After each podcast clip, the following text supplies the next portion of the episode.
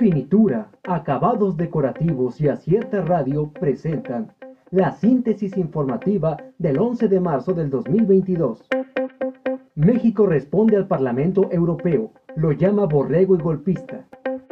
El gobierno de México calificó de borrego y golpista al Parlamento Europeo como respuesta al proyecto que aprobó este jueves para pedir acciones firmes en los ataques a la prensa y defensores de derechos humanos.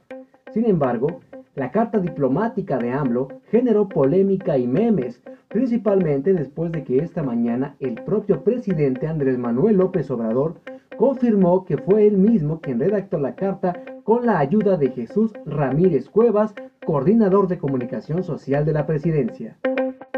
Municipio de Oaxaca establece el mecanismo de consulta popular. El Ayuntamiento de Oaxaca de Juárez aprobó el reconocimiento de la consulta popular como un mecanismo de acercamiento con la ciudadanía.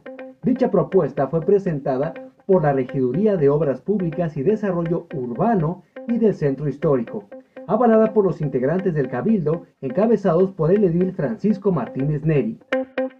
Por primera vez, Hacienda da estímulo del 100% a gasolinas y diésel. La Secretaría de Hacienda y Crédito Público informó que las gasolinas Magna y Premium y el diésel tendrán un estímulo fiscal del 100% para la siguiente semana. Despega de México el segundo vuelo de la Fuerza Aérea rumbo a Rumania. El segundo avión de la Fuerza Aérea de México partió este viernes con rumbo a Rumania para repatriar a los mexicanos que salieron de Ucrania luego de que Rusia emprendiera una serie de ataques en dicho país. Amnistía Internacional lamenta respuesta de AMLO a Parlamento Europeo.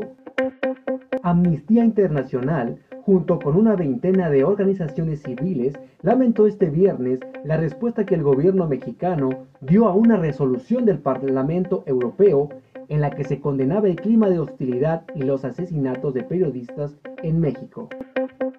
Putin buscará enviar a mercenarios sirios en invasión a Ucrania.